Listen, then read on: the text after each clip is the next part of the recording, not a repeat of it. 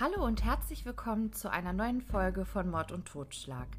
Mein Name ist Steffi und in der heutigen Folge geht es um den Serienmörder Robert Christian Hansen, aka The Flying Nightmare. Zugetragen hat sich die Mordserie in Alaska.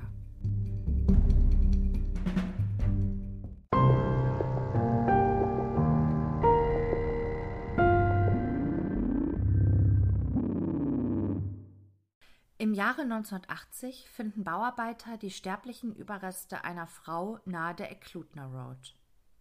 Die Eklutna Road liegt in Anchorage in Alaska in den USA. Die Ermittler kommen zu dem Ergebnis, dass die Frau bereits 1979 erstochen worden sein musste. Da ihre Identität nicht geklärt werden konnte, wurde sie von der Polizei Eklutna Annie genannt.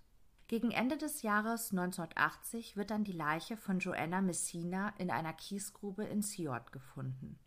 Leider konnte ich während der Recherche keine verifizierbaren Hintergrundinformationen über Joanna finden.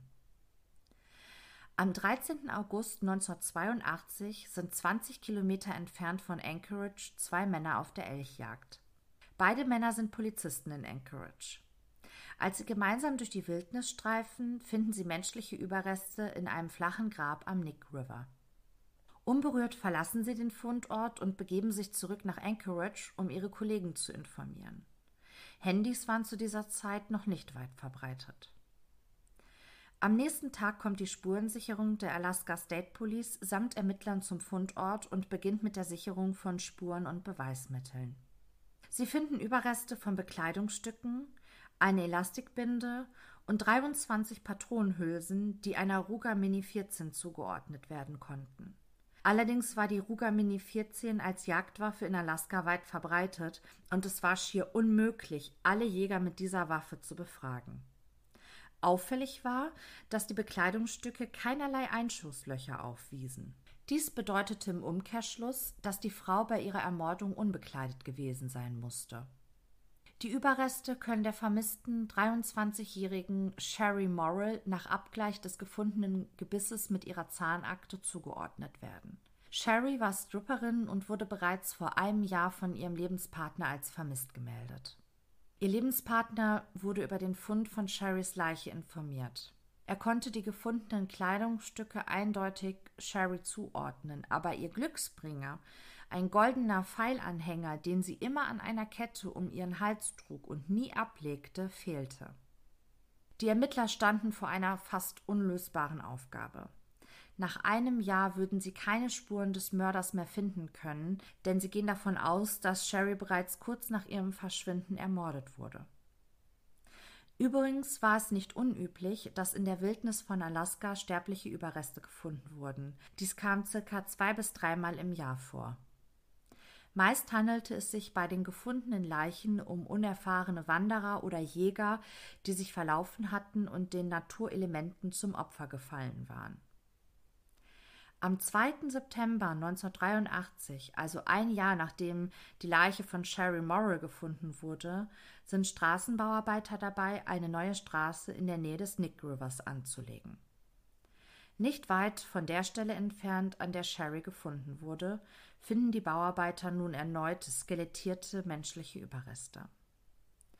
Die Leiche muss somit schon längere Zeit hier gelegen haben und zu der Zeit war der Fundort nur mit einem Boot oder einem kleinen Flugzeug zugänglich gewesen. Die sterblichen Überreste können der damals arbeitslosen Sekretärin Paula Gauding, die vor nicht allzu langer Zeit vorher von Hawaii nach Alaska gezogen war, zugeordnet werden. Aufgrund ihrer finanziellen Schwierigkeiten arbeitete sie in einer oben ohne Bar.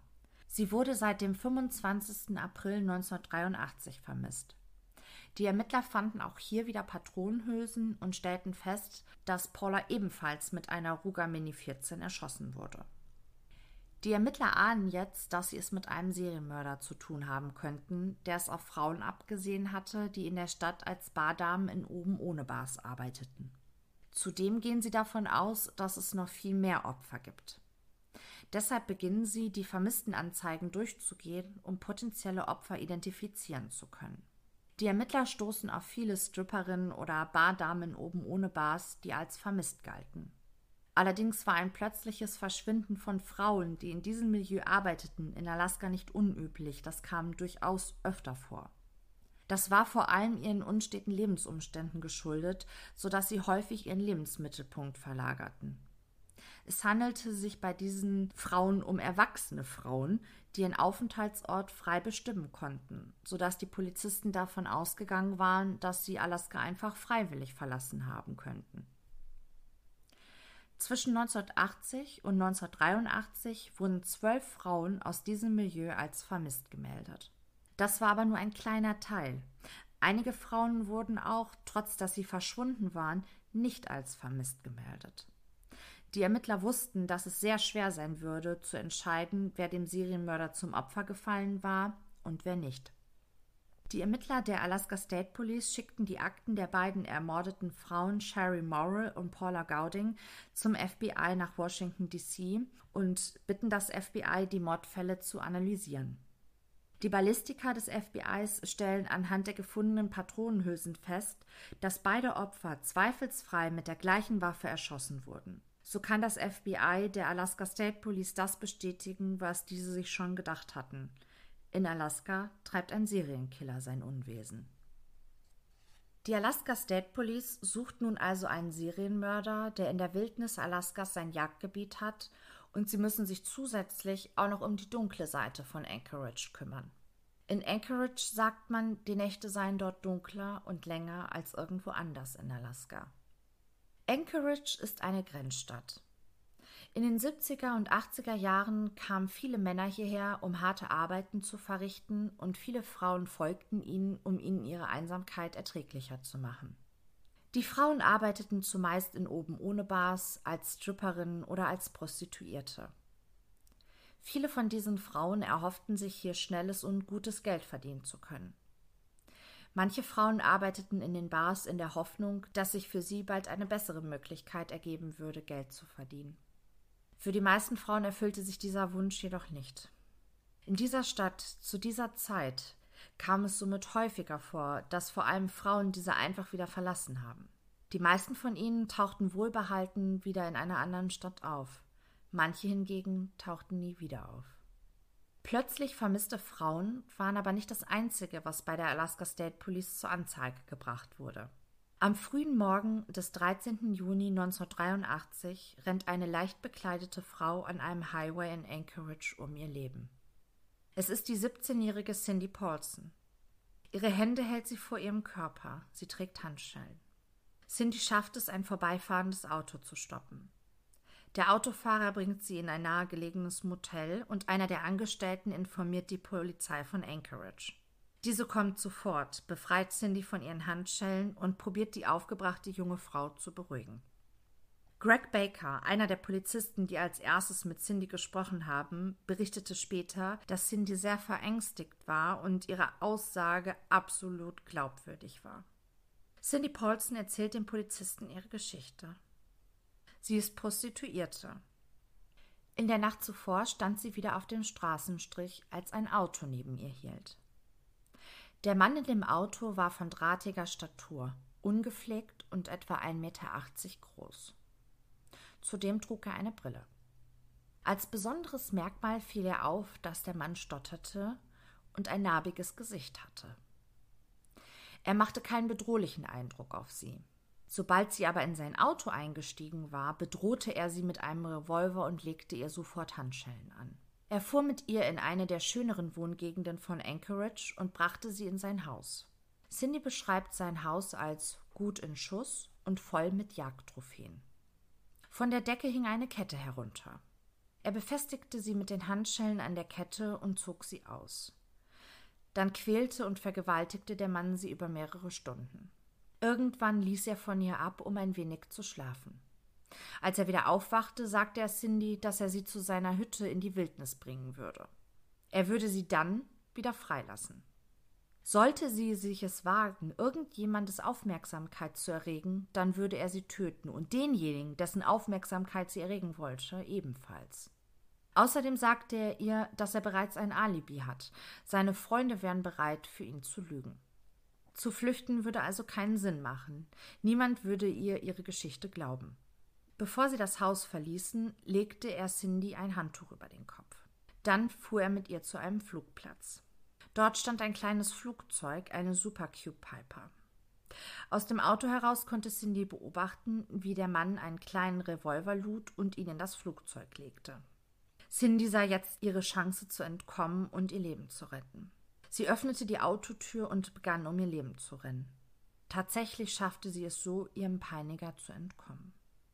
Die Polizei von Anchorage bekommt eine detaillierte Aussage von Cindy. Sie weiß, wo das Haus steht, in dem sie gefoltert und vergewaltigt wurde.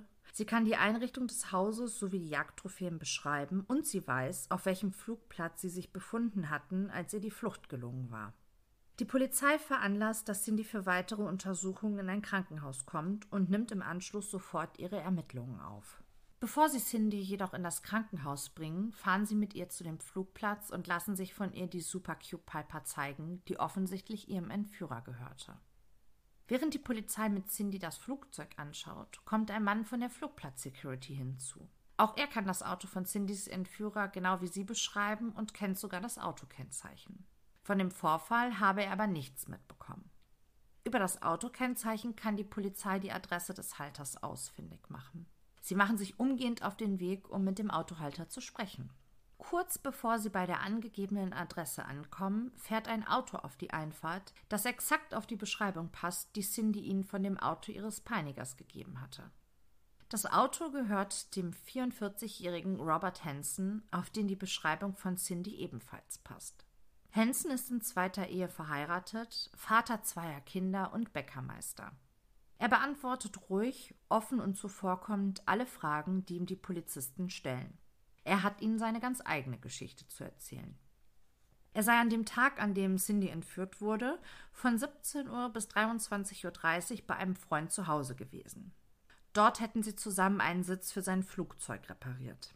Im Anschluss sei Hansen zu einem anderen Freund gefahren und hätte sich bei diesem bis zum frühen Morgen des anderen Tages bis ca. 5.30 Uhr aufgehalten.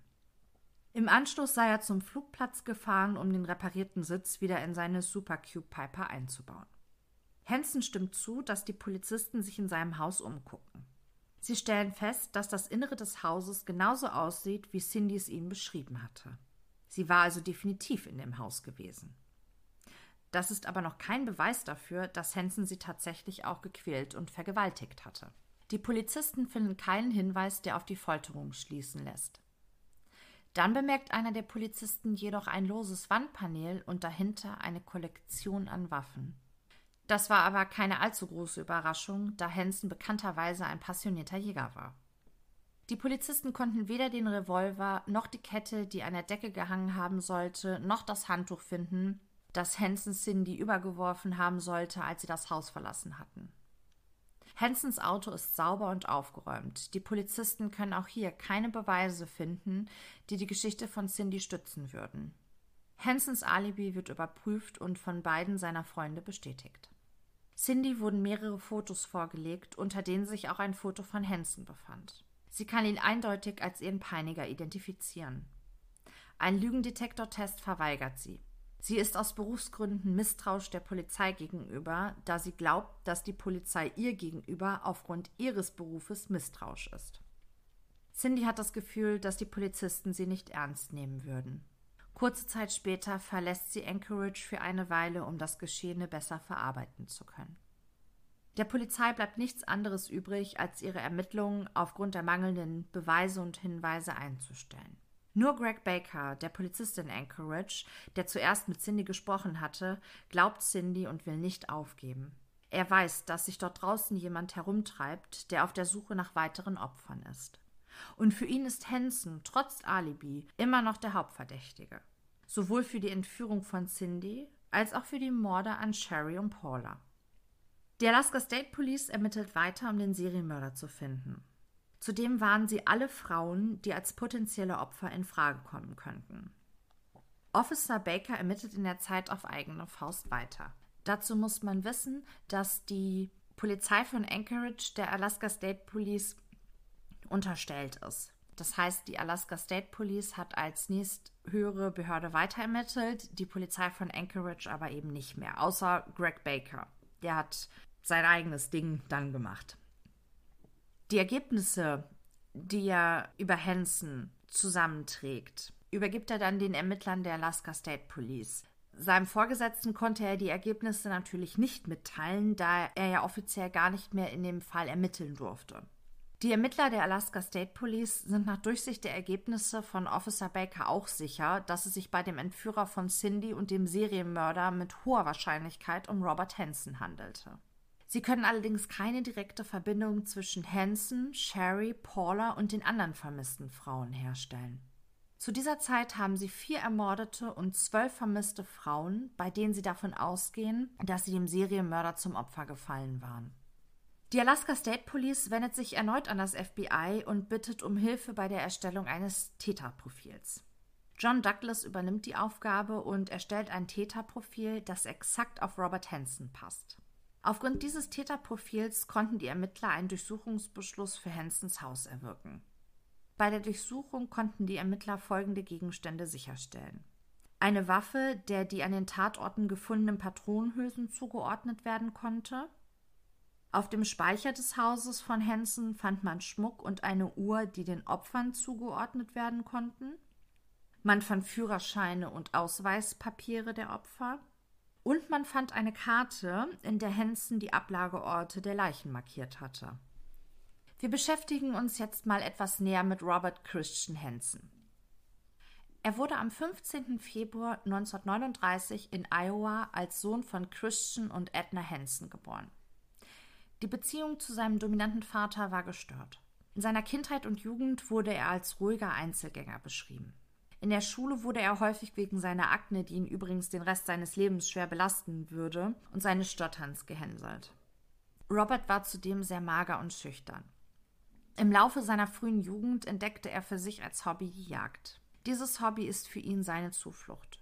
Im Jahre 1957 geht Hansen für ein Jahr zur Army. Später arbeitete er als Assistant Drill Instructor in einer Polizeiakademie in Pocahontas in Iowa. Im weiteren Verlauf seines Lebens tritt er dann in die Fußstapfen seines Vaters und wird Bäcker. Im Sommer 1960 heiratete Robert eine jüngere Frau. Hierzu gibt es allerdings keine weiteren Informationen.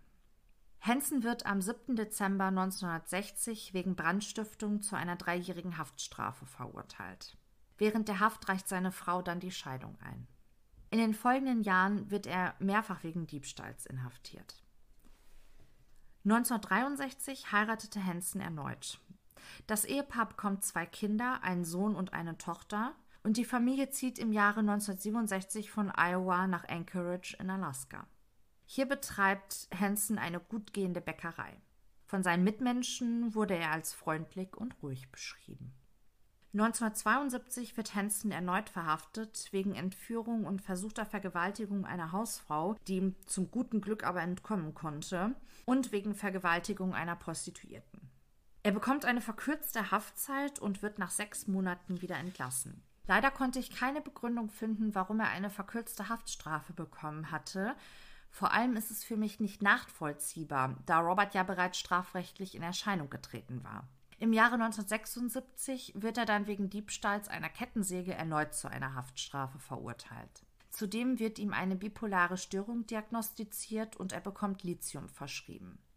Um eine bipolare Störung zu definieren, kann man es kurz zusammenfassen, indem man sagt, dass es sich bei einer bipolaren Störung um eine schwere, chronisch verlaufende psychische Erkrankung handelt, die durch manische und depressive Stimmungsschwankungen charakterisiert ist. Soweit also zu dem bekannt gewordenen Hintergrund von Robert Hansen. Mit den Vorwürfen konfrontiert, streitet Hansen zunächst alles ab, knickt dann aber ein, als ihm mit der Todesstrafe gedroht wird, und er gesteht daraufhin 17 Morde. Auch seine beiden Freunde, die ihm ein Alibi verschafft hatten, knicken ein. Sie wurden von Hansen bezahlt. Zudem gesteht Hansen, 30 Frauen vergewaltigt zu haben, die aber zum Glück alle überlebten. Wenn die Opfer sich wehrten, führte dies unweigerlich zu ihrer Ermordung. Anzeigen der überlebenden Frauen gegen Hansen blieben meist aus. Sie kamen fast ausschließlich aus dem Rotlichtmilieu und hatten wahrscheinlich Angst, von der Polizei nicht ernst genommen zu werden.